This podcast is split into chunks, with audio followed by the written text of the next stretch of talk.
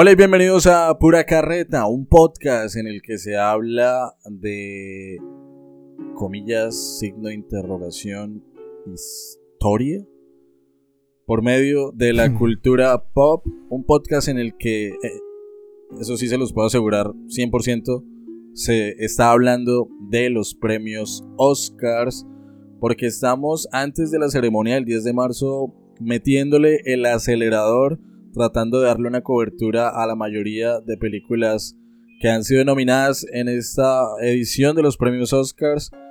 Y eh, pues ustedes ya están viendo, tanto por título como por portada, cuál es la conversación del día de hoy. Pero antes de entrarle al tema, antes de hablar de estas creaciones científicas eh, y estos debates epistemológicos tan densos, podríamos decirlo, les presento a, iba a decir una palabra tan anciana, o sea, yo llego a decir contertulios y, y automáticamente me dan la pensión. El bastón, el bastón. El bastón, el bastón y tomando, tomando tinto y jugando cartas en el parque de García Rovira. Eh, con mis compañeros en la mesa de análisis del podcast el día de hoy. Ya ustedes los escucharon por ahí la señorita Camila, de nuevo en el podcast. Tú que vas arrancando, ¿cómo vas? ¿Qué me cuentas? No, todo muy bien. Eh, emocionada, ya me la vi dos veces, me vi por Things dos veces, así que emocionada por la temporada de premios em, y vamos a ver qué pasa. Bueno, ya, ya queda menos de, de un mes para esa ceremonia de los Oscars. Señor Juan Sebastián Aguilar desde tierras mexicanas, su merced, que estuvo, por ahí me dijeron, me dijo un pajarito en la premier de Dune, viendo a Timothy Chalamet, a Zendaya, a Josh Brolin, a Austin Butler, eh, pero todo al parecer fue un sueño, ¿o cómo fue? todo fue un sueño porque en esta ciudad tan gigante, ir a un evento de esos es pegarme como tres horas de tráfico. Pero bueno, los lo estuve Y no soy tan fan. Estuvieron en la misma ciudad. Coincidieron en la misma ciudad. Es verdad. Ah, qué envidia. ¿Verdad? Cristian me escribió por interno, parce, tiene que ir, mándeme una foto. Y yo como, hmm, sí, claro, ¿no? corriendo. Que le firme el guantelete. Eh, pues hemos... Ay, le hubieras dicho a Steve Butler, Oiga... la esperanza, abuelita, o algo. que le hiciera el paso de Elvis. Sí. Hoy Estoy emocionado porque es nuestra primera grabación con Camila. Cristian me dejó de último como el anciano que soy, ¿no? Ya casi, casi cumpliendo cuatro años en el podcast, ¿no, Cristian? La experiencia. Yo, lo dejo por la experiencia, no por, por desconfianza. Oiga, y emocionado de, pues obviamente de la primera grabación con Camila, que nos está ayudando un montón, eh, pues con, con, los episodios, con, con poco a poco yo pues estoy apareciendo ahora quincenalmente. Y pues chévere, chévere tener compañía de más voces en el podcast, sobre todo de temáticas que de pronto se nos escapan, sobre todo a mí, porque no soy tan cinéfilo como Cristian y en este caso como, como Camila, en esta, pues cómo decirlo, especial de los premios de, del pelón dorado. Entonces nos ayuda más porque creo que en esta película, y ya me estoy adelantando un poco, bueno, ya han visto el título, se nos escapa un poco la la cuestión histórica, pero bueno, lo hablaremos más adelante. Entonces, siempre cae bien otra opinión. Y, y sobre todo en esta, en esta, pues vuelvo a decirlo, en este especial de premios Oscars, de una película que, incluso por arrancar, demasiado polémica. Bastante.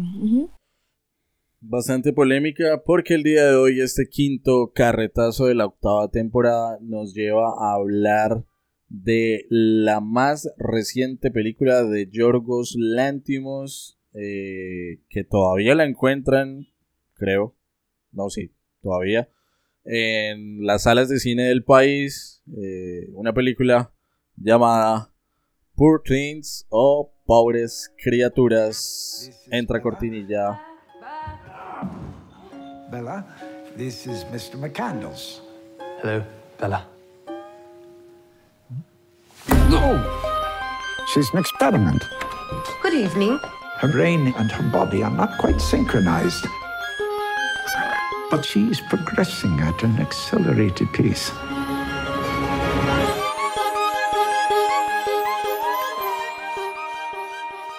Camila, Cristian, queridos oyentes, yo tengo que preguntar algo. De hecho, ustedes que me estén escuchando después de la cortinilla que prácticamente por ley escrita en el testamento de pura carreta, Cristian lo dice, ¿no? La ficha técnica. Pero yo quería preguntar algo en un episodio que no pude estar. Lo logró, este maldito hijo de perra lo logró. Consiguió sacar el episodio de La La Land en compañía de Alejandra, ¿no? Cristian, ¿qué hizo?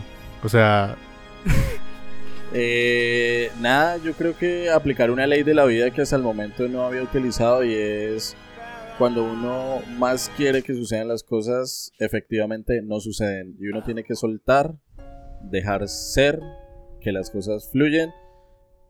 Le jugué al bromas en el chat interno de WhatsApp del podcast eh, con Alejandra es verdad. y Alejandra copió. Como ella misma mencionó en el episodio de La La Land, en el anterior, el, el cuarto carretazo de la octava temporada, dijo: eh, La La Land de alguna u otra forma hace parte, o es como, bueno, sí hace parte del mito fundacional de pura carreta, ¿no? Eh, porque siempre está el mame, o bueno, siempre estuvo el mame, siempre joda que joda que Christian quería hacer episodio de La La Land, pero pues esa vaina de histórica tiene lo mismo que padres e hijos, entonces eh, como que no se podía tener esa conversación.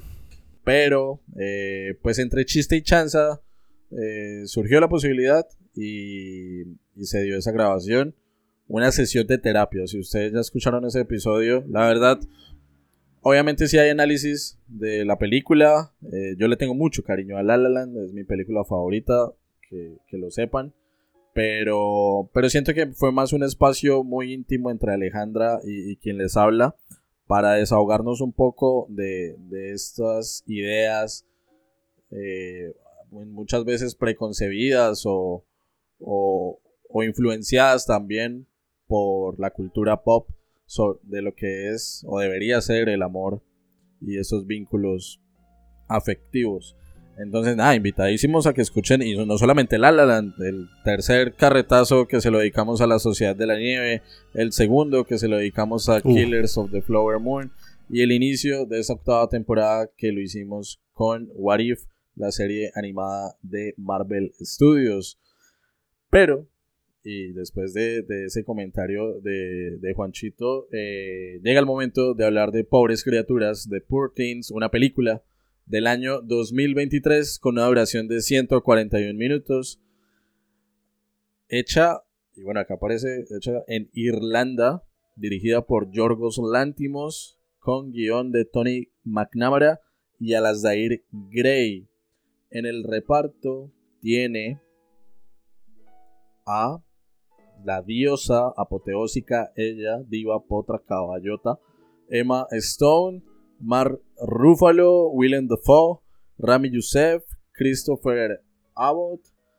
También está Gerard Carmichael, eh, Catherine Hunter mm, y bueno, un montón de actores, actrices muy reconocidos de la escena en, en el séptimo arte eh, que están presentes en esta película. Eh, música de Jerskin Fendrix, fotografía de Robbie Ryan, eh, y la sinopsis dice lo siguiente. Bella Baxter es una joven revivida por el brillante y poco ortodoxo científico, el Dr. Godwin Baxter. Bajo la protección de Baxter, Bella está ansiosa por aprender. Hambrienta de la mundanidad que le falta, Bella se escapa con Duncan Weatherburn, un sofisticado y perverso abogado, todos lo son, en una aventura vertiginosa a través de los continentes. Libre de los prejuicios. ¿Qué? Dios mío, la lengua. Libre de los prejuicios de su época, Vela se vuelve firme en su propósito de defender la igualdad y la liberación. Nominada a 11 premios Oscars de la Academia, incluidos el de Mejor Película y Mejor Dirección. Ganadora del León de Oro en el Festival de Venecia, Mejor Película. Dos premios Globos de Oro. 11 nominaciones también en los BAFTA y 8 nominaciones en los Satellite Awards. Arranquemos con Camila, con todos los spoilers del mundo y acá que se tengan de las nalgas porque la película, como les comentaba, todavía está en cartelera. Literal. Entonces se van a comer mil spoilers. Entran ustedes bajo su propia responsabilidad. Camila, Poor Things, ¿qué te pareció? Ok, bueno, eh, primero que todo, eh, quisiera pues decir que aprecio mucho el trabajo de Emma Stone y de Yorgos en películas pues como The Favorite. Em, creo que ahí fue como cuando empezaron a conocerse y como que fue su primera colaboración. Entonces, em, digamos que para verme esta película me preparé un poquito viendo, viendo The Favorite.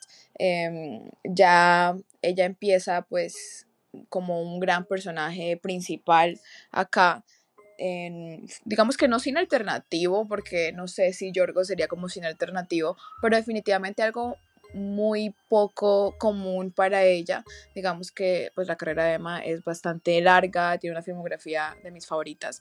Entonces, digamos que no digamos que no es lo más loco que ella ahora en este punto en su carrera esté como buscando un nuevo, un nuevo reto. Em, en The Favorite me encanta. Eh, creo que este film es muy diferente a lo que Yorgos ha hecho. Creo que estábamos como un poco acostumbrados, o yo por lo menos estaba muy acostumbrada a verlo como con cosas, em, digamos que de pronto inclinadas a ser más sombrías o no sangrientas, pero sí un poco más con un trasfondo bastante como triste o incluso como que, que desespero que se acabe esta película ya porque quiero ver qué pasa, ¿cierto? Em, digamos que eso para mí fue un gran cambio ver tanto a Emma como Yorgos en esta película como hicieron lo suyo. Em, a mí me gustó bastante la película, siento que en general adoro cuando él hace como estas como particiones entre escenas, como que me encanta, no sé, es como leer un cuento. Me gusta mucho la dirección que tomó en cuanto a lo creativo, ponerla ya como en el centro de toda la historia y los paneles de los títulos fue como wow, hermosísimo, o sea, todavía sueño como con ella montada encima del, del pez. Me parece hermosa la película, siento que Yorgos acá hizo algo que de pronto no, nunca había visto a él hacer y que tenía pues rato que de pronto no, no, no sentía en un cine y es como nostalgia, tipo eso se ve muy hermoso. Creo que el set design me recordaba mucho a esta serie que, bueno, de pronto ustedes la vieron como la película, que es la de Lemon Snicket, no sé si se la vieron, em, la película, o bueno, yo me vi la película y la serie, y me recuerda como a este mundo donde todo es como tan ridículo y diferente, pero sigue siendo un mundo donde las realidades pues aplican, como la, triste realidad de la vida aplica. Acá es igual, ¿no? Es como estamos en un mundo diferente, pero no tan diferente. Sigue, seguimos teniendo como estos preconceptos de lo que debemos ser y lo que debemos hacer. Entonces, pues la película usa esta premisa de Frankenstein y todo eso para, obviamente, decir como que bueno, ella no, ya no va a ser como el juguete o la creación de nadie, va a ser su propia persona. Eh, creo que es una película importante de contar. Creo que de pronto hay pedazos de la película de los cuales pueden ser malinterpretados. Creo que de pronto no muchas personas em, podrían como de pronto entender tantas cosas que pasan en la película. Eh, en mi, en mi cine había veces que se reían demasiado, demasiado, demasiado, que de pronto yo decía como que, ok, calma. Em, por lo cual sí, o sea, sí entiendo porque hay, había cosas que yo decía como que mm, hay que tomarlo como con un grano de sal, tal vez esto no debe ser tan gracioso para algunas personas. Em, por lo cual es muy polémica, ¿no? Sí se, se entiende lo polémico que ha surgido a partir de la película, pero en general me gustó, me gustó bastante. Eh, creo que de pronto esperaba que me gustara mucho más. Creo que en mi opinión el primer acto fue un poco largo. Siento que pudo haber sido más corto y me hubiera encantado que expandieran un poco la parte donde sale Gerald Carmichael, donde sale en el bote. Creo que esa es de mis escenas favoritas. Por lo cual yo quería como más de eso, pero no, tuvimos más como de ella en Lisboa con el personaje de Mark Ruffalo. Siento que de pronto ahí hubiera sido excelente un corte de, escena, pero bueno. Eh, digamos que aparte de eso siento que el resto de la película sigue un como un flow muy natural como que eh, continúa y todo va teniendo como más sentido. Al final, pues sí diría que, que el final también pudo haber sido extendido un poco más. Me hubiera encantado como ver más la dinámica entre ella y su ex esposo. Creo que esa parte pasó muy rápido, donde ella pues entiende que quién fue antes y eso. Creo que esa escena pudo haberse tomado más su tiempo, pero pues entiendo, entiendo como la dirección que quería tomar Yorgos con esta película em, y creo que lo logró, creo que logró como ya posicionarse como uno de estos directores que va por mucho, mucho más que simplemente hacer como películas más indie y como más alternativas. Champlin, bastante, bastante información. Eh, sí, lo siento. Pero bueno, vamos a, vamos, a, vamos, a ir, vamos a ir procesando y, entrando al detalle en cada uno de estos aspectos. Eh, ahorita que se abra eh, el, debate y que escuchemos la apreciación de Juancho. señor Juan Sebastián, dijo un famoso pensador francés, dijo Jean-Jacques Rousseau en algún momento, el hombre es bueno por naturaleza, es la sociedad la que lo corrompe. ¿Fue esto lo que le pasó a, a Bella Batzer? ¿Qué, ¿Qué tal la película para su merced? Venga, voy a tomar varias palabras de Camila porque pues nos hizo el gran resumen, ¿no? la verdad, nos, en una película que pues siempre es larga, ¿no? Y que puede confundir. Yo lo voy a resumir, voy a tomar la palabra de que es como un cuento, ¿no? Que en verdad tiene la, la esencia literaria de utilizar varios recursos del cine eh, que lo hace uno estar en un cuento y a la vez estar en un sueño que va de sueño de fantasía a pesadillas. Y eso es lo que voy a empezar con lo que más me gusta de la película, esa sensación de estar en un lugar que está fuera de nuestra realidad, ¿no? Es un es una mezcla de muchos sentimientos que poco a poco vamos a estar desarrollando, desarrollando durante el podcast. Que definitivamente no es una película acá resumiendo muy para cualquiera más allá de las escenas suyas de tono, por sonar muy conservador, por sonar como abuelo, eh, también es una película que puede, de alguna manera, si uno no, ve, no va con los ojos que debería ver este tipo de cine, otro comentario de Camila, hay, hay escenas que en verdad, y también me pasó acá en la sala, cuando lo vi, que la gente se reía y yo, en serio están riendo por algo como porque mostró el pecho, no sé, o sea, cosas que están fuera totalmente de lugar. ¿Y cómo lo resumo? Volviendo al tema de la fantasía, desde el inicio nos muestra un mundo totalmente caótico. Cristian, antes de prender micrófono, siempre dijo que quería hablar del, del perro gallina, ¿o qué era? Este tipo de criaturas, de este científico. Eso, el sapo perro. en verdad uno dice, ok, ¿qué película voy a ver? Porque voy a ser sincero, antes de, de, traer a Purtins a la película, las pobres criaturas, eh, perdón, de traerla al podcast, pues yo genuinamente me la vi y eso que yo soy una persona que, si bien hago un podcast que tiene contenido histórico a partir de, la, cultura, de la cultura pop, que es nuestra frase, pues tampoco es que sea eh, pues muy cinéfilo, ¿no? Veo películas por el mame o las que están pues muy en boom, ¿no? Y esta película es que no va a arrasar con Hay muchas funciones. Y dije, bueno, tengo que ir a verla. Hay demasiadas funciones acá, que hay pues muchísimas salas. Eran demasiadas funciones a todas horas, obviamente la mayoría súper tarde. Y dije, no, bueno, tengo que ir a ver. Y los primeros minutos de la película es como, wow, hmm, o sea, el mundo que me están mostrando es una, un, pues un cuento de hadas, ¿no? Y poco a poco se va, por decirlo así, desarrollando de una forma más, para algunos más fantasiosa, para algunos más caótica. Perdona que te interrumpa. Para algunos unos temas muy fuertes. Pero no te recordaba como alguna película de estudio Ghibli. Bueno, es que hay muchas de estudio Ghibli con respecto a, a la locura, sí, Sí. a, la- a los cambios, sobre todo pues el viaje de Chihiro. Exacto, yo me sentía como viendo un live action de alguno de esos mundos de, de Hayao. Sí, y, y obviamente muchísimo más unido- su- subidos de tono. Pero sí, un- una locura constante. Sobre todo vuelvo al tema del, del barco, para darle más palabra a Cristian, porque hay, hay muchos temas que se pueden desarrollar.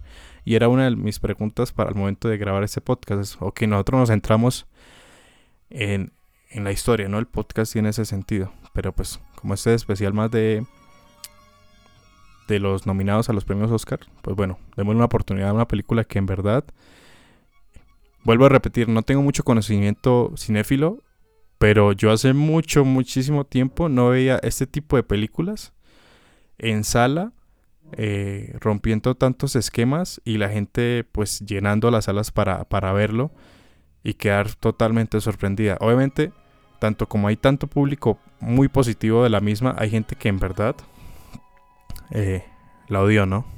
Pero bueno, eso lo habla- hablaremos más adelante. Entonces, en términos generales, sí, es una locura. Es una montaña rusa constante eh, que debo resaltar. En algunos momentos puede que sature, al menos a mí lo hizo. Y, no sé si yo tengo los oídos sensibles, ya es una cuestión individual. Ya lo hablé con Cristian incluso antes de grabar. A mí la música, si bien está interesante, en algunos momentos me satura, o sea, me me dolió la cabeza. No sé si era el propósito de, de, los directores, de los productores, llegar a esa sensación, pero era como demasiado aguda para mí. Y ya, no sé, Cristian, ¿qué opina de este esta montaña rusa constante? Y ya, pues, mejor dicho, diseccionar la película, en este caso, con los temas que podemos hablar en cuestiones históricas, porque si hay unos temas muy, muy importantes que podemos debatir acá entre los tres. Sí. Ah, bueno, yo arranco comentando que, que yo soy muy viejo. En serio, en serio estoy ya muy viejo, muy anciano, la edad me pega. Y ahora el indicador que yo tengo para saber si una película me gustó o no es si me dormí o no en el cine. Eh, y con Poor Things No. no me pasó, no me dormí, lo cual indica que efectivamente la historia me atrapó, las actuaciones, bueno, en general toda la película me atrapó, no me dormí. Lo cual, cuando lo digo, o sea, cuando lo pongo en palabras, me parece muy triste que a mis 28 años ese sea el indicador. El indicador primario, obviamente, porque ya cuando entro a, a recordar y analizar lo que fue Pobres Criaturas, siento que fue un muy buen viaje. O sea, literalmente el viaje que tiene Bella desde su no nacimiento, sino su creación, porque ahí está la cuestión. Y de pronto, de lo, de lo histórico que menciona Juancho, eh, sería interesante mencionar que parte de la idea prematura de- de donde nace esta historia de, de Poor Things tiene que ver con una reversión del famoso mito, de la famosa historia de Frankenstein. Un Frankenstein que fue creado eh, ya hace más de dos siglos en la literatura mundial, en 1816 para ser más eh, exactos. Eh, Wow. entonces, eh, eso partiendo desde lo histórico. En cuanto a, a la película como tal, mm, vemos el viaje de Vela por Lisboa, por Alejandría, eh, ¿cuál otra? Se me olvida. París, eh, y Londres, evidentemente. Y creo que no más, ¿no? Sí. Creo- Creo que son solo esas ciudades, un viaje por el Sí. Mediterráneo, podría decirse.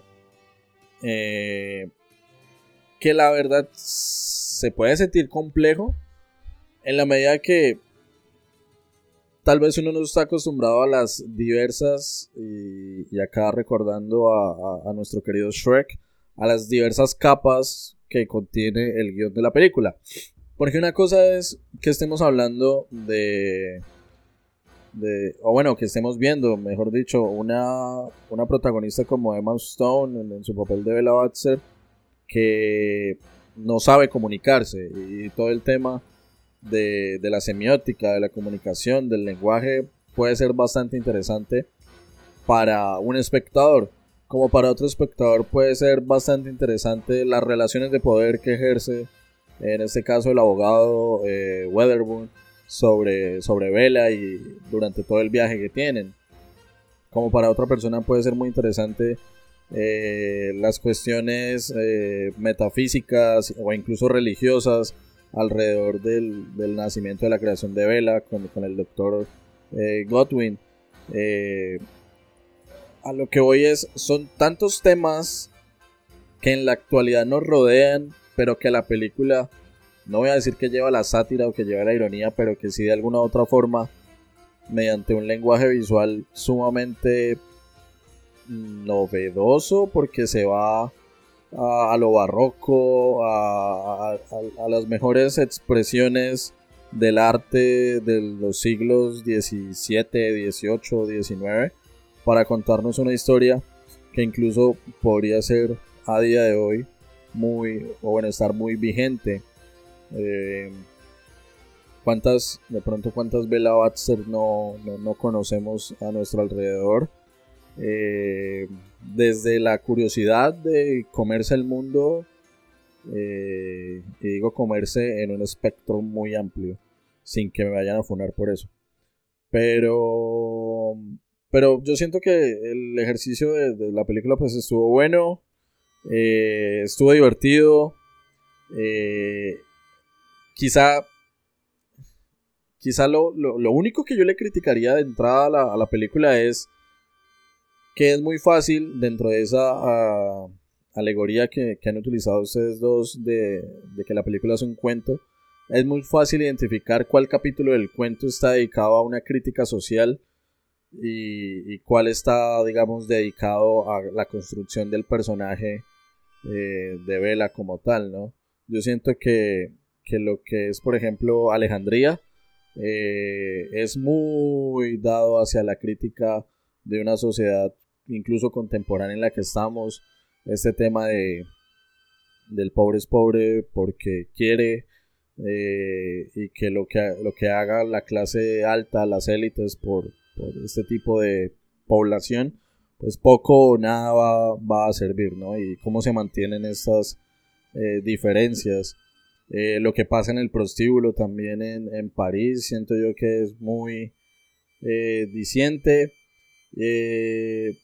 pero también siento que hay como falsos moralismos o, falsos, sí, como falsas expectativas de, la gente hacia la película tratando de juzgarla eh, en la medida que, según ellos, está haciendo apología hacia ciertas conductas o tendencias que han afectado a la mujer durante, o bueno, que históricamente han afectado a la mujer, como lo son eh, lo que hoy conocemos como pedofilia, misoginia eh, y todos estos términos que hoy abundan como el mansplaining, eh, Love Bombing, Gaslighting, bueno, todos esos, eh, Crumbling, también creo que hay otro por ahí, el de migajas, en fin, siento que yo que siento yo que todos esos términos también están como criticados de alguna u otra forma en la, en, la película, eh, pero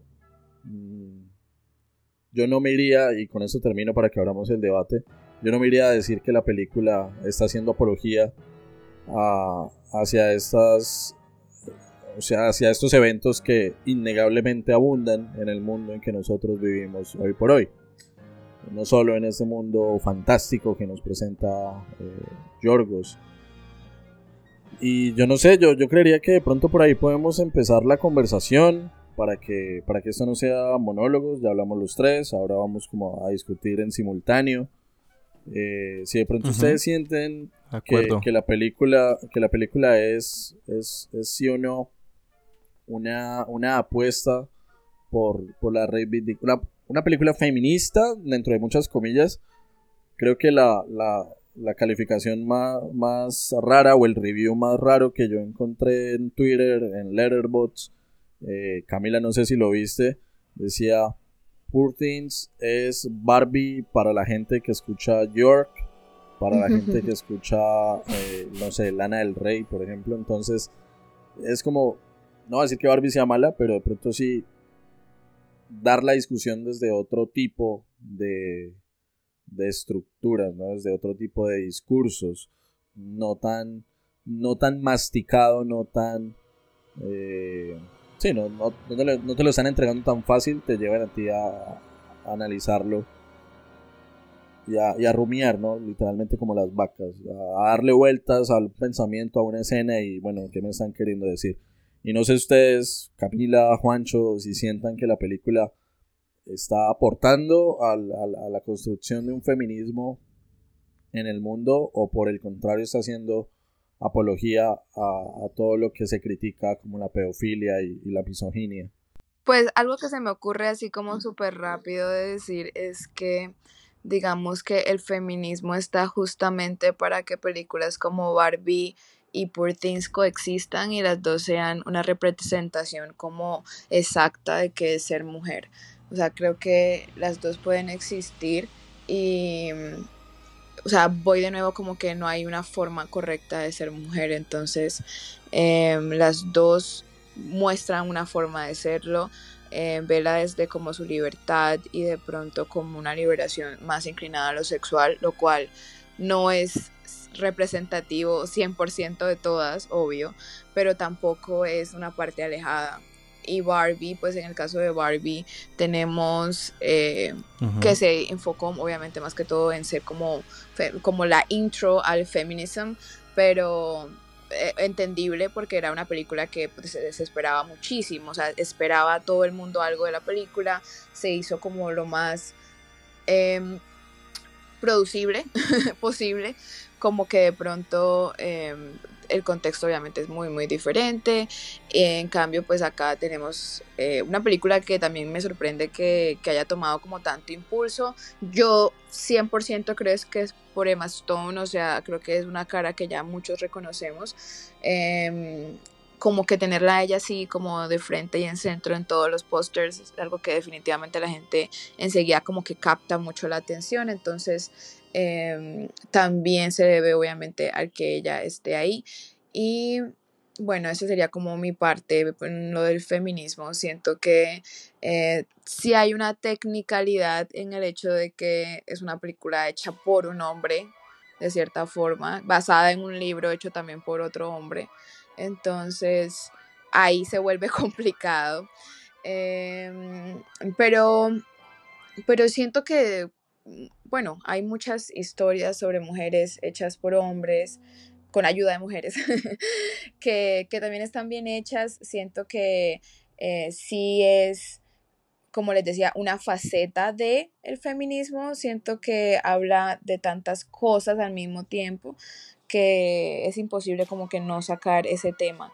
Así que esa sería como mi apreciación en cuanto al tema. Venga, yo para, para comenzar un poco entre los tres, quería arrancar con algo de las críticas, ¿no? Normalmente cuando hago, bueno, yo me preparo la un episodio que digamos si es muy muy muy histórico, pues es un poco más fácil de desarrollar, pero ya cuando tiene ámbitos un poco más de de, crítica social y pues cinéfilos, pues siempre me redirijo a, a las críticas y lo que pasa. Y acá una crítica que siempre ha estado constante de esta película es la cantidad de contenido sexual. Para mucha gente es obviamente totalmente necesario, pero que incluso esa parte que se arriesgaron a mostrarlo en la pantalla grande constantemente, explícitamente, le quitó demasiados puntos eh, a la película. Entonces quería saber, ¿ustedes qué opinan de eso? Yo obviamente salvando eh, las distancias, porque también quiero hablar sobre un tema muy, muy, muy fuerte que también se critica más adelante, que es sobre el tema de la pedofilia, porque pues ese personaje es una niña, ¿no? Bueno, esta creación, esta criatura. Entonces, también hablar un poco de estos, de, obviamente salvando las distancias de esta Alicia en el País de las Maravillas, pero pues con el humor súper, súper negro, ¿no? De ese mundo muy fantasioso, pero a la vez tan real en, en, cuestiones de técnica. Entonces la pregunta es esa. En las críticas yo veo acá fácilmente, ¿no? YouTube críticas de una película. Me meto ahí las calificaciones. O es un 5 o es un 2. Constante. Y lo que más critican es eso. O sea, está súper bien, pero me dieron demasiado y le quita el peso. Y los otros comentarios son... Eh, una película que era totalmente necesaria porque pues obviamente tiene una clasificación de vida y que pues a la par, eh, no tuvieron tapujos de mostrarnos infinidad de escenas sexuales, en este caso la actriz eh, Emma Stone. Entonces, ¿qué opinan ustedes? No sé, Cristian, Camila, quiere arrancar.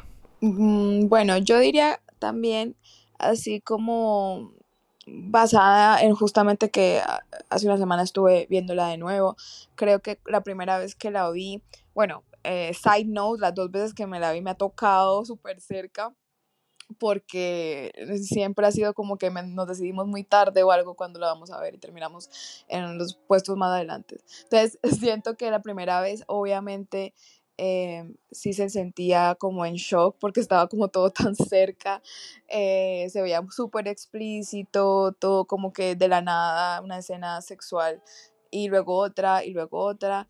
Entonces, em, eso fue algo que yo critiqué. Siento que a veces eh, tu punto ya puede estar hecho y si em, te inclinas a seguir haciendo como eso, solamente di que te gusta el artistic porn and that's it. O sea, como que no lo digas que es in the name of art, porque siento que acá no aplica. ¿Por qué no aplica? Porque luego tienes toda esta Em, como storyline, como línea a donde va el personaje, donde es de hecho una trabajadora sexual, o sea, qué más explícito que ser trabajadora sexual. Y bueno, eso sí me pareció súper importante, eso sí me pareció como un uso muy preciso de eso.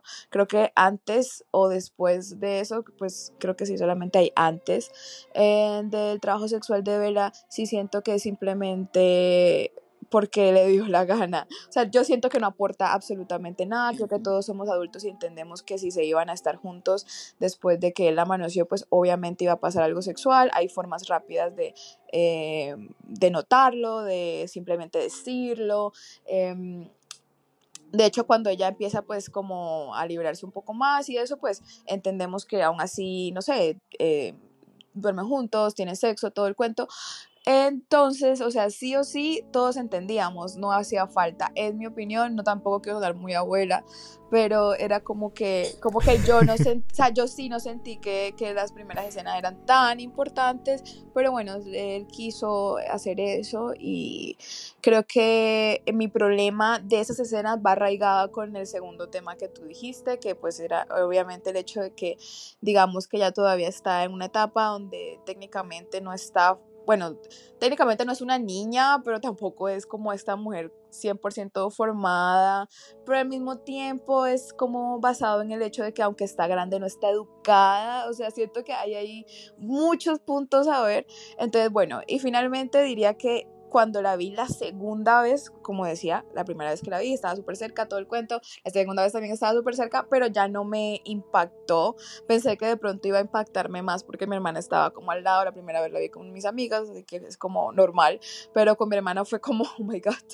Eh, pero cuando la vi fue como que me pasó súper rápido la escena, o sea, siento que cuando la vi la segunda vez pasó súper rápido, así que... Eh, de nuevo digo como que de verdad no es tan impactante eh, verla, así que no fácilmente la pudieron haber quitado, así que esa es mi toma en el asunto. Un, par de antes de que Cristian comente, acá, acá antes de, acá al menos en, México, la categoría era más 16. ¿Ustedes la pondrían en más 18? ¿Sí o no? en perdón, los, puse en una encrucijada yo también. Sí. En Colombia, porque yo vi adolescentes. En Colombia está más 15. Yo también. Es 15, sí, más 15. Si tienes 15 ya puedes entrar a verla. Yo, yo la pondría más 18, definitivamente. Yo no. Yo no, y ya les comento por qué. Camila, los abuelos. bueno, es que es importante que mucha gente vea la película, sí pero al mismo tiempo siento que lo que decíamos con Juan, que a veces se reía mucho es por ese mismo como infantilismo de no poder como verlo desde como el lado artístico, sino como, ay, está... bueno, pues es que Latinoamérica es un continente de pendejos, o sea, acá medio vemos que a un artista ya, ay, se le ve un pezón, y ya como, ay, se le ve un pezón. Eh, entonces como de, obviamente acá no es como de, ay, mostró una teta, sino de, está literalmente, hay escenas en las que está Emma Stone y Mark Ruffalo follando a lo maldita sea. Y eso, obviamente, desde el morbo, llama mucho la atención. Pero porque digo yo que yo porque digo que mantendría la clasificación de, PG-15, eh, por lo menos acá en, Colombia. Porque yo siento, a ver, tal vez exageraron en la cantidad de tiempo en pantalla que estos dos tipos están. Y digo estos dos tipos porque me parece que lo problemático es la relación Bella Baxter, eh, Duncan Withermore. Siento que ya cuando Bella abandona en París a este tipo y empieza a, o bueno, se vincula, digamos, a esta casa eh, de prostitución y ella entiende y asume que consumar el acto sexual con el tipo que llegue le va a generar un ingreso, siento que es otro tipo de discurso. Pero específicamente el, el, vínculo que tienen eh, Bella y Duncan, sí, de pronto, es cierto, pudieron quitar un par de escenas eh, de índole sexual. Pero yo siento que sí era necesario, o sea, no quitarlas del todo. Y me parece que hubiese sido más interesante y mucho más importante que abordaran escenas como la que tiene Vela estando en la mansión de su creador, de, su padre, del doctor Godwin, en las que ella empieza a explorar su cuerpo, en la que ella empieza a tocarse, y a decir como, venga, esto está muy rico y se mete cualquier cantidad de cosas, porque al fin y al cabo todos pasamos por esa etapa de, autodescubrimiento de nuestros placeres sexuales. Eh, y siento yo que es ahí donde de verdaderamente podría radicar lo. No sé cómo llamarlo. Lo. Lo, lo único de eso y lo humano de, de esa experiencia, de ese tipo de placeres, que no están en ese momento condicionados, por más de que esté la otra discusión de eh, es cuerpo de mujer, pero una mente de una niña, por más de que esa discusión la, la esté como omitiendo en ese momento, es lo más humano del mundo, el tema de los placeres, el tema de lo mundano, de si hago esto, me genera un placer, voy a hacerlo, porque, ajá. Y en ese momento era como, propio, por eso digo su, autodescubrimiento. Eh, yo siento que, no, sé, tal vez de ahí en adelante ya la, situación se, torna compleja. Eh, por eso trataba como de dividirlo y cuando ya están en París, siento que ya es un ejercicio que tampoco debería criticarse porque yo la verdad y, si me lo preguntan, en pleno siglo XXI, en pleno 2024, hay gente que desde sus moralismos, desde sus eh, prácticas religiosas, eh, súper ultraconservadoras, aún escuchan la palabra prostituta y se escandalizan eh, demasiado. Recordando, por ejemplo, que, que, la Biblia y que el catolicismo tiene una figura como la de María Magdalena, donde ella pecaminosa y mal vista en la sociedad, era una prostituta y fue, y fue Jesús el que logra, digamos, eh, dignificarla. dignificarla, perdonarle, digamos, como esas actuaciones y lograr que ella entre dentro de, del rumbo o del tipo de discípulos que está buscando. En ese sentido, eh, y si nos vamos también por, y creo que lo hacen, y, la misma vela lo dice, una, una crítica perdón, también al sistema económico, ahora su cuerpo es un medio de, de, producción, ¿no? Eh, su propio medio de producción, y ella es la que empieza a plantear ciertas,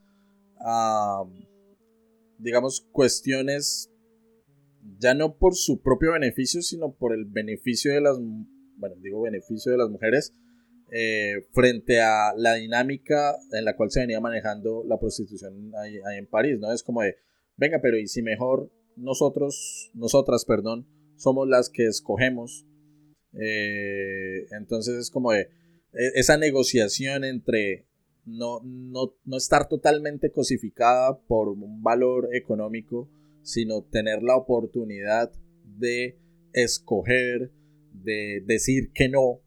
Eh, siento yo que son discusiones muy válidas que aún hoy en pleno siglo XXI, porque si no sé mal la película histórica anacrónicamente se ubica como en 1880, eh, pues son muy válidas y, yo llevo la discusión, o sea, esa misma discusión que se está planteando Vela en el, en el prostíbulo de, decir, venga, pero ¿y si escojo yo?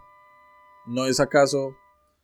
O, porque hoy vemos una, una explosión de, de, contenido sexual privado a través de plataformas como OnlyFans eh, o de webcams eh, en distintas, digamos, plataformas que uno puede encontrar a la mano en, internet hoy que estamos súper conectados, donde ya no es necesaria la interacción con un tercero directamente, sino que yo tengo el poder de decir, le acepto a este usuario sus tokens porque me vea masturbarme o porque me vea tener relaciones con mi pareja o porque me pida activar X cosa.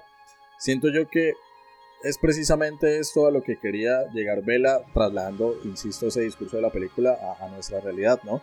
Un mundo en el que ya no solamente la mujer, sino en general eh, hombres, hombres cisgénero, mujeres cisgénero, hombres transgénero, mujeres transgénero, en eh, población no binaria, lo que sea, pueda tomar las decisiones sobre su cuerpo sin que eso esté condicionado por un atropello hacia los derechos humanos, eh, bla, bla, bla, bla, bla. Entonces, con esa segunda parte, con lo que pasa en París, yo, digamos, no estoy tan molesto con las escenas de sexo, porque, no, porque van desde un cliente que uno podría decir es sumamente desagradable, que es gordo, que es súper desaseado, hasta un escenario en el que Vela está follando con un tipo mientras él le enseña a sus hijos cómo se hace el acto sexual, donde Vela ya pone sus propias condiciones antes de iniciar un acto y es voy a olerte para saber si hueles bien o si no, ve a ducharte antes de que estemos juntos.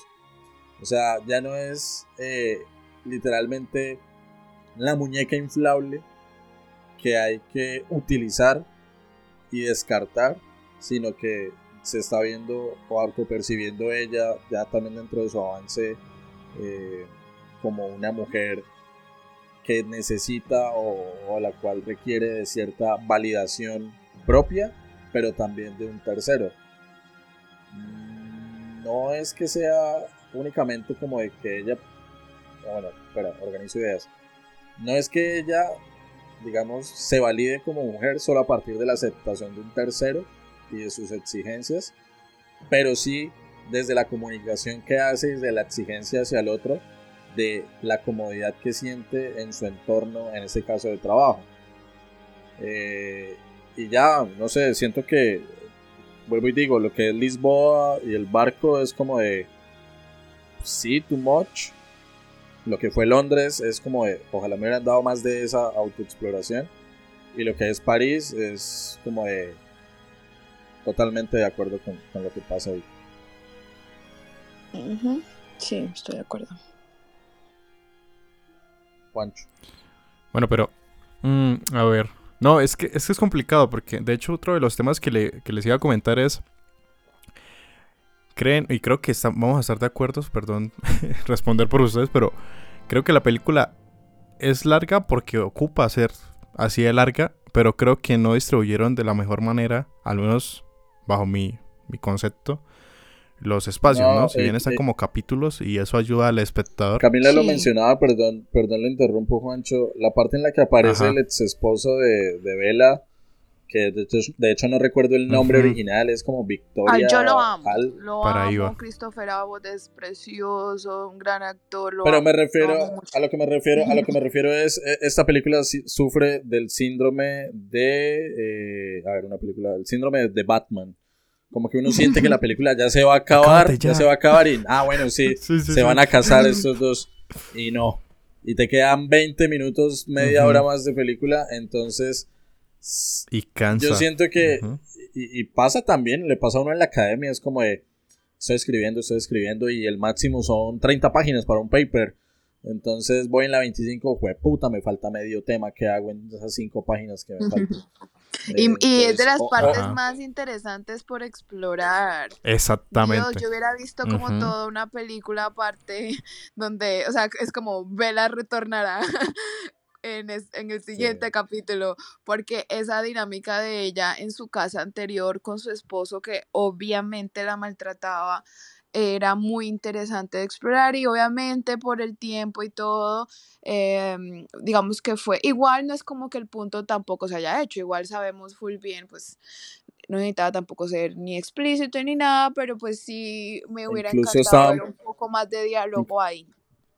Incluso estaban pensando en, en hacer este proceso que es muy común todavía en África de abrasión de clítoris Sí, para que ella todo ese placer que experimentó y que aprendió y aprehendió en, en su viaje por el Mediterráneo eh, lo olvidara, ¿no? Porque entonces la mujer no está hecha para disfrutar, sino solamente para ocupar un espacio en la casa, servir como madre de familia, bla, bla, bla, bla, bla. Claro, creo Que que es también la sumamente película- fuerte. Sí, Y, y perdona, con esto termino, Camila, y te doy paso. Es sumamente fuerte que la película inicie con Vela, y creo que no lo habíamos hablado, Vela tirándose de un puente. O sea, no es Bella, embarazada. es, la- es Victoria. Bueno, exacto. Bueno, eh, sí, perdón. Victoria embarazada tirándose de un puente. O sea, eligió el camino del suicidio dentro de todas las opciones que le planteaba ese mundo de- del siglo XIX. Exacto. Y como, el hecho de que, de que eso en sí era como muy reprochable, ¿no? O sea, incluso si sobrevivía o algo, pues toda la vida hubiera, ses- hubiese sido como eh, vista, debajeada porque intentó suicidarse. Bueno, yo sí quería como que eh, mi último punto, no sé si mi último punto, pero sí un punto que creo que se me hizo mucho más claro en mi segunda vez viéndolo, lo siento, he dicho como mil veces que la he visto dos veces, pero sí es cierto que siento que en el segu- la segunda vez creo que se me hizo más claro eh, el como el rol que toma la educación dentro de la película, creo que más que ser como Vela descubriendo y creciendo, que obviamente lo hace durante la película, es el hecho de que también empieza a educarse. Y cuando nos educamos, pues tenemos un poco más de autonomía sobre quiénes somos, ¿cierto? Eh, creo que por ese es el punto que ya no me molesta o di- digamos que para mí eso de que pues ella estaba pequeña, bueno, en su cabeza era una chica, era, un- era una niña, siento que más que ser una niña era que estaba, pues porque ella obviamente crecía diferente, ¿no? A- lo, lo explica McCandles, como que eh, su cabello está largo, crece tanto cada día, o sea, podemos ver que ella obviamente no tiene como, o sea, en el momento en que fue creada, no es en el momento, en, o sea, ahí no significa como que apenas va a tener un año, ¿no? Em, sino que pues ella obviamente crece mucho más rápido, pero también es, eh, o sea, aunque sea grande, em, cuando las personas, digamos, crecen, incluso pues, o sea, hablando de nuestra sociedad, hay muchas personas que igual están estancadas en esta mentalidad de ser, bueno, niñas o niños porque no están educados y por educación me refiero a de verdad educarse no solamente como lo que ella hacía, que era aprender palabras porque sí, sino como de verdad explorar el mundo es educarse. Eh, y cuando ella conoce a la gente, la gente la educa, o sea, la gente, eh, le, bueno, en el caso de las personas en el bote, le ofrecen libros para leer, eh, ideas para explorar.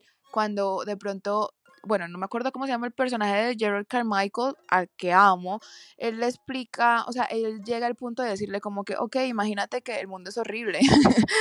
y cuántas personas de pronto no viven todavía como en esta burbuja. Entonces, eso es algo que me pareció muy, muy interesante.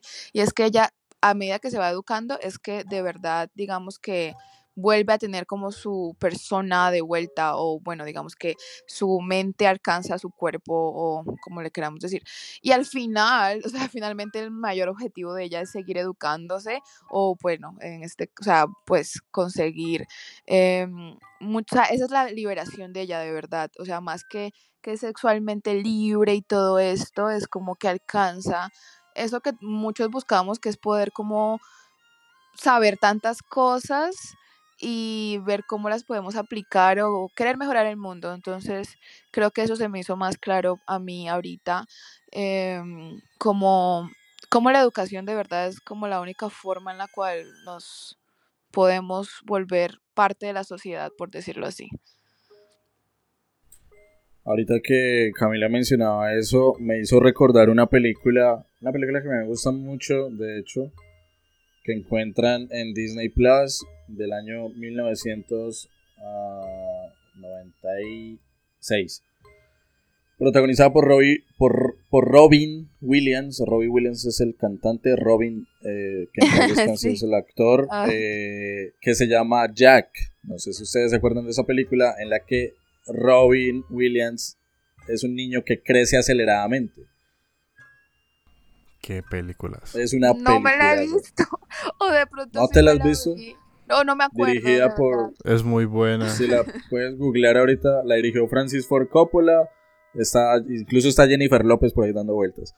Eh, eh, el caso es que esta película, guardando las proporciones, obviamente, de alguna u otra forma, maneja la misma situación que atraviesa Bella Baxter en Poor Things, ¿no? Y es un hombre en un cuerpo maduro con una mentalidad todavía muy infantil. Pero lo que hace Jack y Juancho, que la recuerda, y si la logra recordar eh, Camila, siento que en Jack sí se queda muy desde explotemos la mentalidad del niño y lo gracioso que se va a ver. La inocencia. La inocencia, sí, también, porque me acuerdo de una escena que sus amiguitos le dicen como de, entra al supermercado y compre una revista Playboy. Eh, y todos vamos a ver la Playboy. porque se ve grande. Porque él se ve grande y que, que, compre cigarrillos y que no sé qué más. Pero también cuando Jack se golpea, se le sale sangre, se raspa, llora y se siente desprotegido y busca a su mamá, por ejemplo.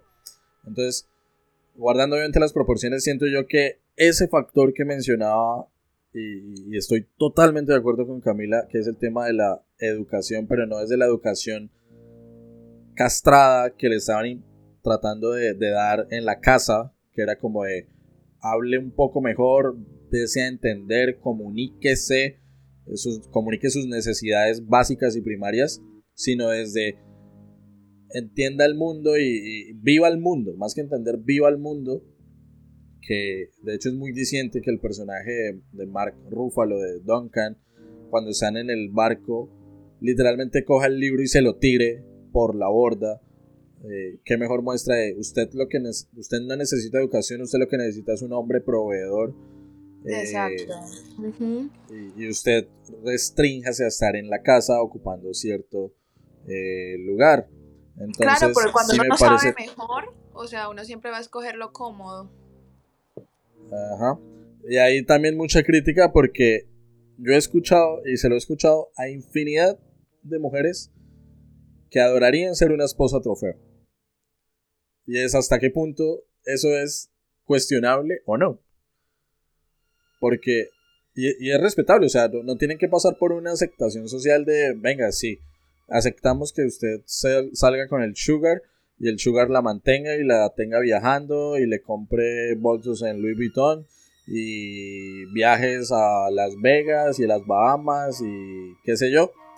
Eh, entonces, como si usted quiere hacerlo, hágalo. Pero hasta qué punto eso es cuestionable dentro del discurso. Eh, bueno, exacto. Entonces, eh, siento yo que la crítica también de la educación es muy palpable cuando nosotros vemos que en Londres el doctor Godwin y este otro científico que es el prometido de Vela dicen como, pues esta muchacha como que no va a volver y nos encontramos con que hicieron la misma mierda con otra mujer, con Feliz, Felicity, creo que es. Y que con ellas les cuesta más.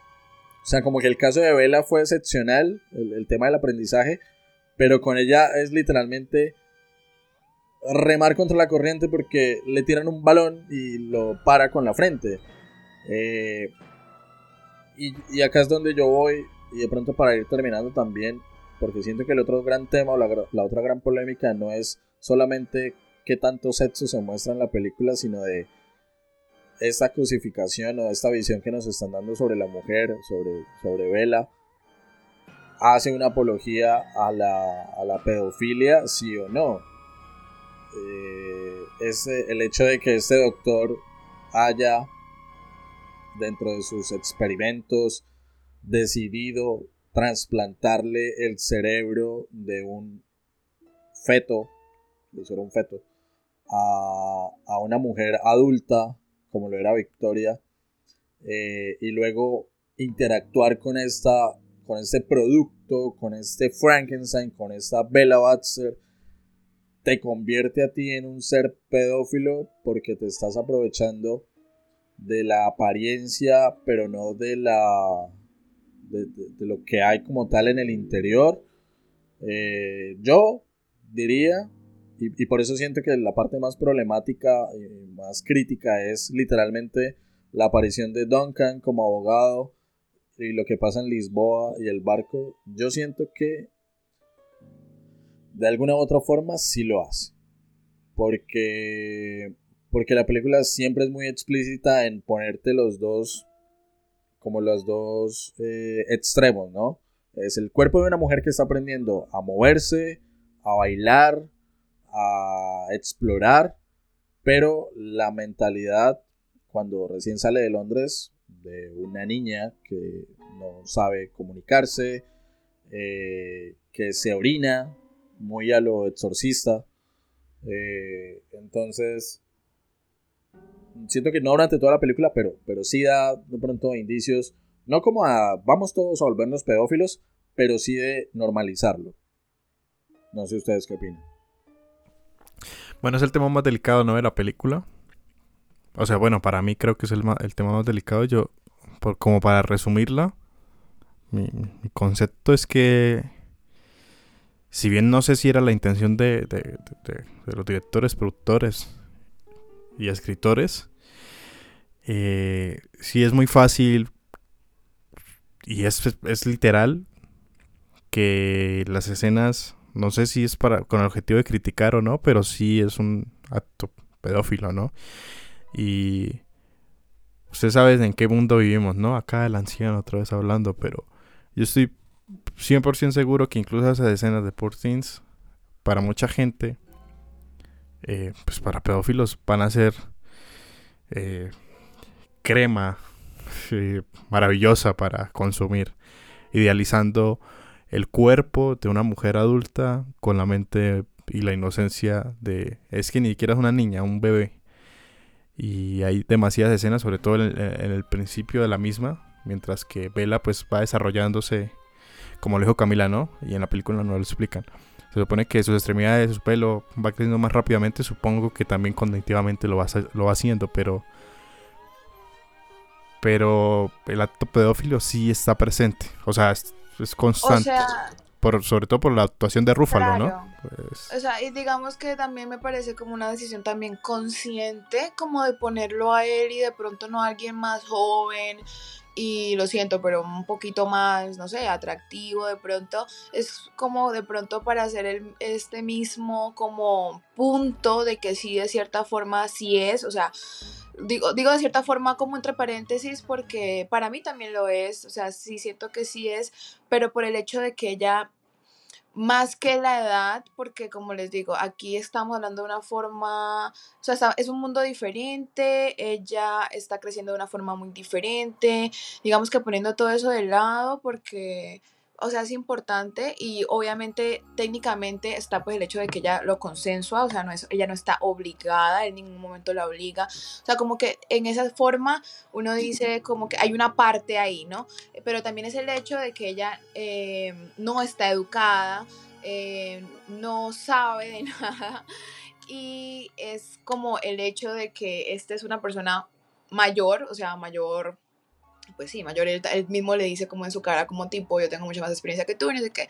Bueno, todo el cuento em, es, es complicado, es complicadísimo. O sea, siento que ahí va el hecho de que es muy claro, siento que él lo hace o el director lo hace como muy claro que esto no está bien y a medida que pues ella crece y como que mentalmente lo lo overpower, o sea, como que lo supera de cierta forma como mentalmente, como que listo, ya, o sea, y él no, él no puede superar porque él también de cierta forma es infantil en su forma de pensar. Em, creo que Yorgo siento que obviamente lo hizo como muy claro, como que, hey, esto estuvo mal. Pero siento que, como dicen ustedes, eh, fácilmente se puede malinterpretar, siguen siendo escenas que eh, cualquier otra persona pues puede como pues, verla desde una forma obviamente menos artística y un poco más con morbo. Em, va, es polémica por eso, porque obviamente genera ese sentimiento de como que cualquiera la puede malinterpretar y lo puede ver como una apología a, la pedofilia, cuando yo siento que está tratando de decir es que es que obviamente eso estuvo mal, porque a medida que ella crece lo empieza a repudiar, eh, que es como lo que es muy normal, ¿no? En casos así. Entonces no sé si eso logra como em, dar mi opinión de la forma más clara.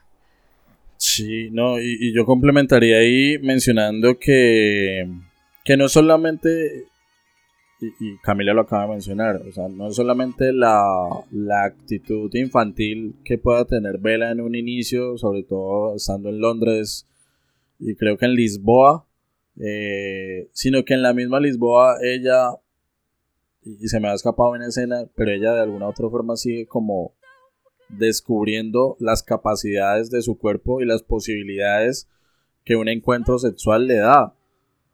Y me refiero a una escena en la que creo que creo que la del tatuaje, creo que en la que Duncan está tomando y, ella le dice como que, que tuvo un encuentro con otro hombre y que, y que se dio cuenta que, tiene, que es más sensible en una parte que en la otra, que en la izquierda, que en la derecha y que se hizo un tatuaje para recordarlo. Eh, a cambio de, pues, a cambio de, hacerlo, de tener un encuentro íntimo. Y la actitud que toma Duncan, que es donde yo veo reflejada como esa parte infantil, es también ser misógino o ser machista no se reduce a te alzo la voz a ti, mujer, o yo, hombre, tengo el derecho a golpearte, sino la cosificación de si no es mía, no es de nadie, eh, si ya otro la tocó, ya entonces es impuro. Eh, si usted no si usted estuvo con alguien más, entonces eh, su virtud está manchada. que eso, y no nos vayamos muy lejos, eso pasaba acá en, en nuestro territorio nacional hace 70 años a nuestras abuelas.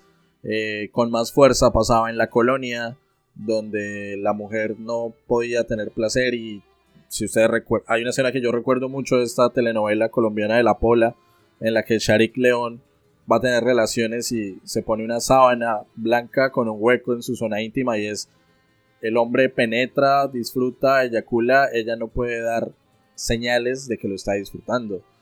Eh, e igualmente pasa acá, y, y, pasa todavía también en pleno 2024 cuando un hombre se entera como de, ay, es que la chica con la que estoy empezando a salir, eh, y lo voy a decir en las palabras más burdas que hayan, eh, se comió con un amigo. O le dicen que es la más perra porque se comió toda la universidad. O qué sé yo. Y, siento que uno como hombre, y yo admito que también en algún punto he tenido ese tipo de pensamientos, se vuelve la cosa más infantil y ridícula al pensar que un encuentro sexual o que encuentros sexuales determinan el nivel de pureza de una mujer o no. Y siento que eso lo demuestra muy bien y, quisiera pensar que tal vez Yorgos lo utilizó para evidenciar eso, ¿no? Lo ridículo que se ve un hombre llorando porque una mujer tuvo relaciones antes de conocerlo Sí, por ejemplo, eso es algo que se puede malinterpretar. Yo siento que si de pronto uno se reía como por el hecho de que él era un infantil y todo el cuento, había gente que se reía porque les parecía gracioso que un hombre llorara. ¿Sí me hago entender? O sea, creo que ahí es donde va que hay muchas partes de esta película que de verdad necesitan tener como un poquito de sensibilidad artística, como para no, no malinterpretarla.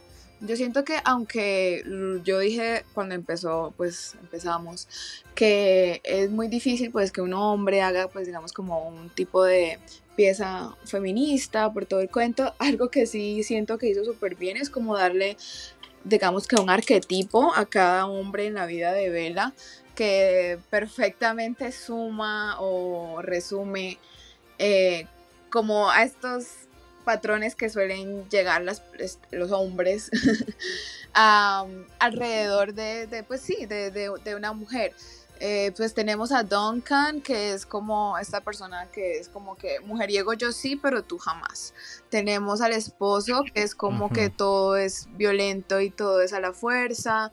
Tenemos a Max, que es como el arquetipo de como que soy una buena persona, pero me iba a casar contigo cuando tú eras todavía técnicamente una niña mentalmente. Em, y tenemos también pues el personaje de Gerard, pues que de cierta forma sí es, sí es como me sorprende que no haya pasado como a mayores esto, cualquier escena con él.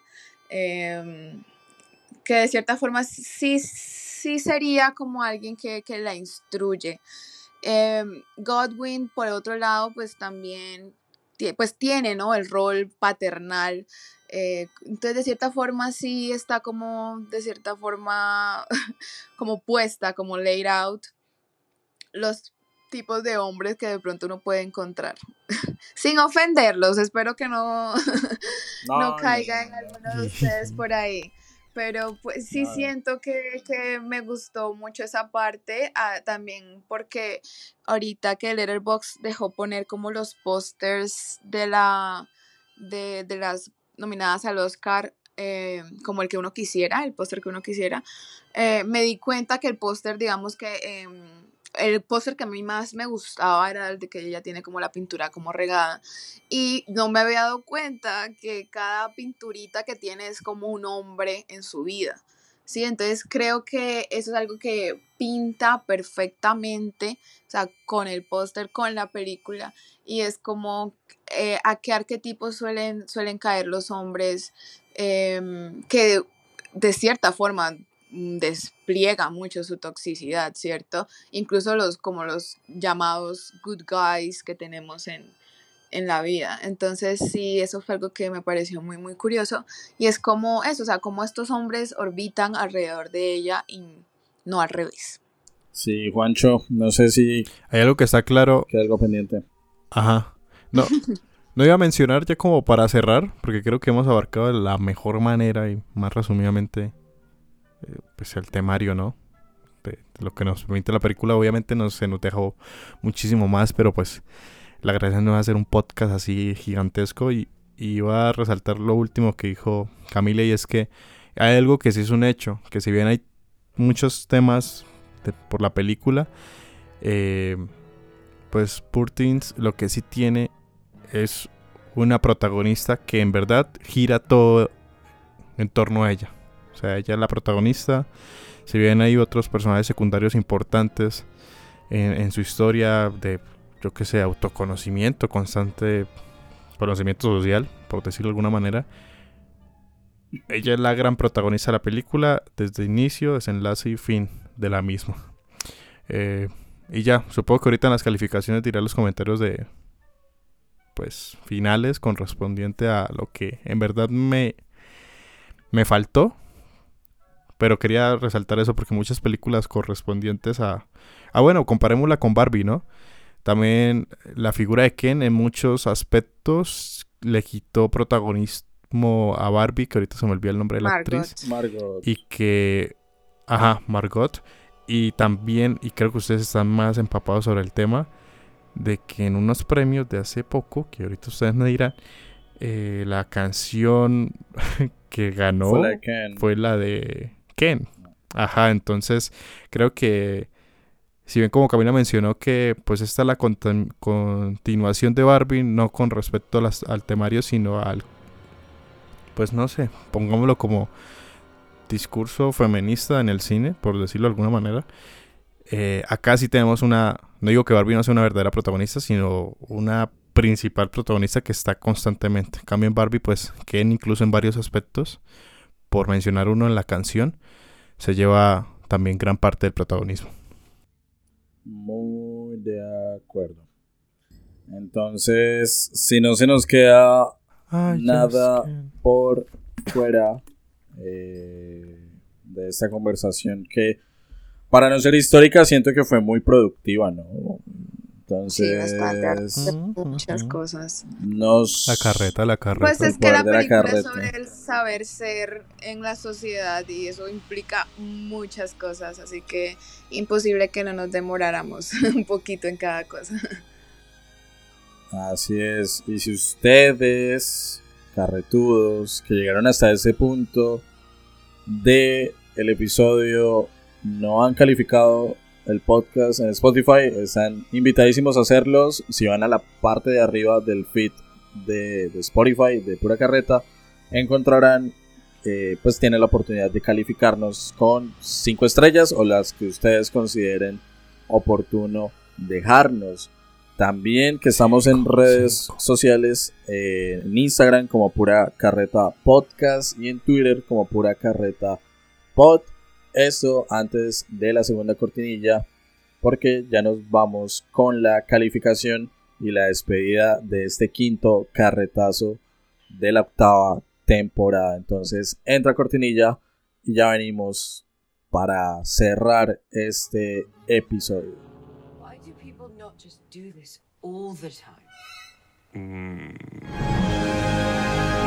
We must experience everything, Bella. This makes us whole.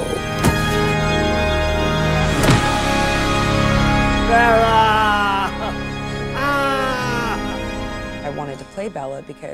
El último que habló antes de irnos a cortinilla fue Juancho, entonces para que no se vuelva un monólogo de, de Juancho, Camila de 0 a 5, ¿cuántos perro gallinas le das a poor things, a pobres criaturas? Mm, pues en Letterboxd le di 4, pero acá me siento como generosa, así que le voy a poner 4.3. Momento, saco la calculadora porque, ajá, acá Por favor. nos atropella la, las matemáticas. La ecuación. Somar, Dios Matemáticas. Eh, 4,3 perro gallinas para Poor Things. Señor Juan Sebastián, de 0 a 5. ¿Cuántos? No sé qué. ¿Cuántos? ¿Cuántos cerebros de bebé? ¿Cuántos cerebros? ¿Cuántos? Sí. Ahí está. ¿Cuántos cerebros de bebé para la peli? Ok, voy a tratar de ser breve. Mm, creo que lo mencioné durante la película, obviamente, pues toda esta magia, fantasía. Ahora hacemos películas. Literatura de por medio. Ahora hacemos películas, claro que no. Durante el episodio. Recuerden Bucaramanga y también documentales. Bucaramanga pluriculturalmente cumbiera. Ya, Perdón. Déjalo ir. Déjalo ir. Estoy muy orgulloso de ese proyecto. Bueno, en fin. Retomando. ¿Qué me faltó? Porque ya dije la mayoría de cosas positivas. Me faltó la parte final, ese desarrollo que incluso Kristen y Camila también comentaban de que podía darse incluso para la otra película, ¿no? Me faltó mucho esa esencia eh, de chisme, genuinamente de chisme. Se vio como un poco forzada. Voy a retomar un comentario de Christian. Se vio como una película de Batman que, bueno, ¿y en qué momento se va a apagar? Se va a acabar la película. Entonces eso como que de alguna manera me dio la sensación de esperar ya el fin y cuando es de una película me da eso, digo como, uy, pues no está tan buena porque no la estoy disfrutando de desde inicio hasta final. Otra cosa, pero ya yo también lo mencioné en como la conversación es que no sé por qué a mí la música está muy buena, pero no sé, había unos momentos que no sé si era el violonchelo, el cello, el violín, la flauta dulce, muy agudos. Yo salí como con cierto dolor de cabeza. Eh, además porque soy un angelito de Dios y pues todas esas escenas me corrompían. Y bueno, una, calificación, una calificación por ponerle, yo le voy a poner un 4 porque creo que es una buena película. Eh, es muy interesante de ver. pero esperaba más. O sea, para todo, entiendo por qué salió tanto comentario al respecto. Pero finalmente. Creo que mi película. calificación cam- ¿Cómo Ajá, yo creo que mi Ajá, yo creo que mi comenta- mi calificación podría cambiar volviéndola a ver, porque creo que es una película que se debe volver a ver. Em, pero bueno, por ahora es un, un 4 por mi parte. Ok. Mientras pasa la ambulancia que va llevando, no sé, a Felicity, supongo, que no aprende a hablar. Eh, en mi caso personal, de 0 a 5, ¿cuántos eructos en forma de burbuja le doy a, a la peli? Eh, en términos de discusión temática, yo siento que, que sí la película pone sobre la mesa un- y abre una discusión, o bueno, unas discusiones muy interesantes, ya lo mencionábamos, el tema de la pe- pedofilia, el tema de la prostitución, el tema de, de- del, machismo eh, como tal, eh, y otros tantos que, que siento que rondan y que tal vez no, no logramos abordar por priorizar estos otros. Eh, siento que es un muy buen guion, que insisto, o sea, me mantuvo despierto cuando mis amigos más cercanos lo sabrán, o sea, que yo últimamente me duermo viendo, no sé, hasta Harry Potter, lastimosamente, entonces eh, que una película me mantenga ahí en el cine despierto ya, ya, ya da mucho por, por decir. Eh, cosas que no, digamos, lo de la música, al contrario de Juancho, pues a mí no me molestó. Siento que tampoco, o sea, siento que estuvo como neutro. O sea, como que no me molestó, pero tampoco siento que haya sido parte vital de la película. O sea, como que, uff, Dios mío, eh, qué sé yo, eres Hans Zimmer haciendo magia. Eh, no. O sea, como que estuvo correcto en, la dosis que se, que se dio en la, en la película.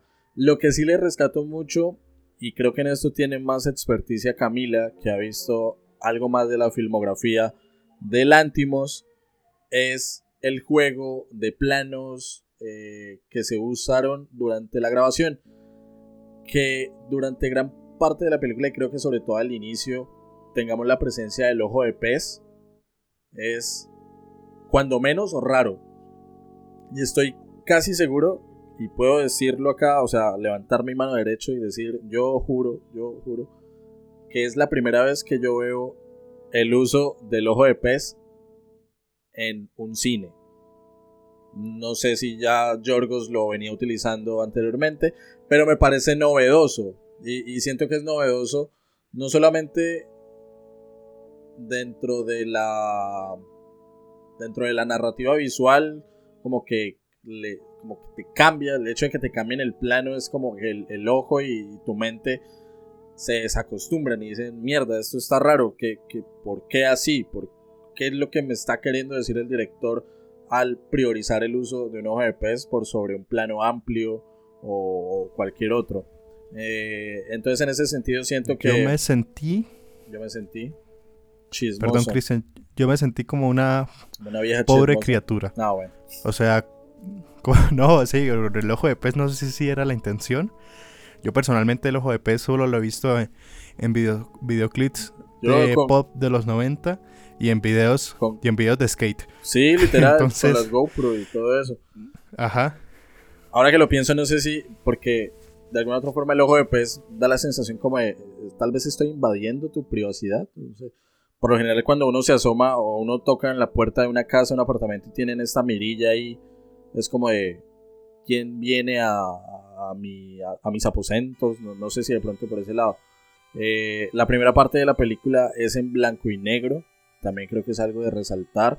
Y solo hasta que Bella sale de la ciudad, eh, llega el color. Eh, que precisamente mencionando el color, siento que hay un ejercicio muy interesante desde la parte artística, de producción, de vestuario, maldita sea, el vestuario es una cosa de locos. Eh, las locaciones, lo- los fondos, eh, los efectos visuales. O sea, ese barco es la cosa más ficticia y artificial del mundo, pero igual en mi experiencia era como de, sé que esto es muy artificial, pero a la vez es hipnótico y no puede dejar de verlo. Eh, entonces era como de, la construcción de mundo, siento que, estuvo muy, muy correcta. Eh, que va perdiendo, ¿no? Y que siento también que, un poco con la misma narrativa de la película, en la medida que Bella va aprendiendo, el mundo se va volviendo, comillas, un poco más normal. Eh, entonces, pues no sé, para mí es una muy buena película. Eh, podría tener 11 nominaciones en los Oscars, pero estoy seguro que se va a llevar mucho menos de los que esperan. Eh, creería que el único fijo fijo es el de el de Emma Stone en, Mejor Actriz Protagónica. Eh, de resto, la calificación que yo le doy a la peli es un 4,5 4,5 eh, burbujas de eructo para la peli que nos da un total de 4,26 es decir 4,3 la calificación de pura carreta para pobres criaturas está la más reciente película de Yorgos Lántimos que está nominada a los Oscars. Si ustedes escuchan este episodio muy juicioso, viernes de estreno, todavía pueden ir a verla antes de que pase la ceremonia eh, este 10 de marzo. Eh, sí, quién sabe, puede sorprendernos. Nunca sabe si de pronto acá decidan ser un poco más edgy y darle el Oscar a mejor película, puede pasar. No, yo creo que la campaña que están haciendo en Warner, no, en Warner no, en Para Universal con, sí. Oppenheimer es, es, una cosa de locos. Y me da... un La La Land. Uy, Dios mío. Se reabren las heridas del pasado. Pero uno nunca sabe. Hay cosas que uno dice como que está muy cantada y puede que haga un plot twist. Pero sí, lo más probable es que Emma sea la ganadora de parte de Poor Things en los Oscars. Y pues, pues cinematografía, imposible que no se lo lleve. Acá resumiendo, tienen candidaturas en mejor diseño de vestuario, yo creería que es fuerte. Mejor maquillaje y peluquería, creo también que es fuerte. Mejor guion adaptado, no lo sé. Mejor banda sonora original, creo que ahí sí no. No, mejor diseño de producción Mejor diseño de producción, tal vez. Mejor edición, no. Mejor fotografía, mm, creo que no. Mm, mejor actor de reparto para Mark Ruffalo, creería que no. Creo que eso es para Robert Downey Jr. Eh, mejor actriz para Emma Stone, creo que es lo más fijo. Mejor dirección para Yorgos Lantimos, Creo que no. este es el año de Christopher Nolan. De Nolan, sí. Y mejor película, no sé, yo, yo veo eso ya muy Oppenheimer. Puede que sí.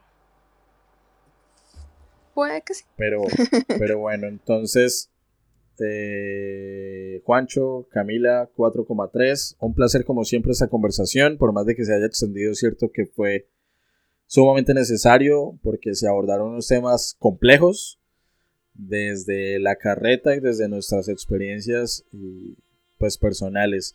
Entonces no, me queda nada más que agradecerles por su participación eh, y que juiciosos creo que si estamos haciendo la tarea el próximo episodio que nos convoca acá en el podcast está dedicado a otra nominada del Oscar que muy seguramente se lleve el premio a Mejor Película Extranjera, como lo es La Zona de Interés, dirigida por Jonathan Glazer.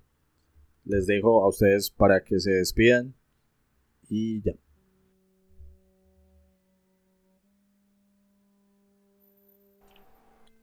¿Quién? Así, ¿quién, quién se despide primero? bueno, voy a tomar la batuta acá muchas gracias a la gente que llegó. Como, como siempre les digo, por llegar hasta este punto. Se les agradece demasiado. Cristian ya hecho los avisos parroquiales con respecto a, a qué se viene en el podcast y además pues las redes sociales. Entonces nos estamos escuchando en redes, en el podcast por supuesto. Y pues muchas gracias por seguir apoyando el proyecto. Y ya, eh, también encantado de, de grabar obviamente con Cristian, con Camila. que salió un muy buen primer ejercicio. Esperemos que sean muchos más. Así de momento histórico, cinéfilo. Entonces queda muy chévere. Una película, y debo confesarlo, lo digo hasta el final. No película, sino tenía como dudas con respecto a qué temas, cómo los íbamos a desarrollar. Y creo que quedó muchísimo mejor de lo que esperaba. Yo creo que íbamos a quedar así como así, Frankenstein. Y sí. Ajá, ¿y qué más? bueno, y creo que quedó un episodio muy, muy interesante. Entonces, nos escuchamos dentro de 15 días. Llego como la quincena. Y, ya, muchas gracias por seguir el, proyecto. Muchas gracias a Camila y a Cristian. A ustedes, chicos. A Carolina y a Alejandra, por supuesto, por estar acá. Y ya, nos vemos. Se cuidan mucho, por favor. Em, Feliz San Valentín. Si están escuchando, el, ¿cuándo saldría el viernes. Pues ya habría pasado San Valentín. El viernes. Eh, pero igual. Para paquetín. Sí. Eh, bueno, gracias por escucharnos. sería mi segundo carretazo. Muy emocionada. Eh, como siempre, de hablar de todo un poco. espero que haya sido lo suficientemente claro para todos y pues llegaron hasta acá ya no más. Tranquilos los dejo irse. y no siendo más tienen permiso. como dice el padrecito Diego Jaramillo Dios mío en tus manos encomendamos este episodio que ya pasó. Y el próximo que ahora que Juancho menciona que vienen 15 días eh, su merced tenía el compromiso cuando grabamos La Sociedad de la Nieve de participar en la zona de interés.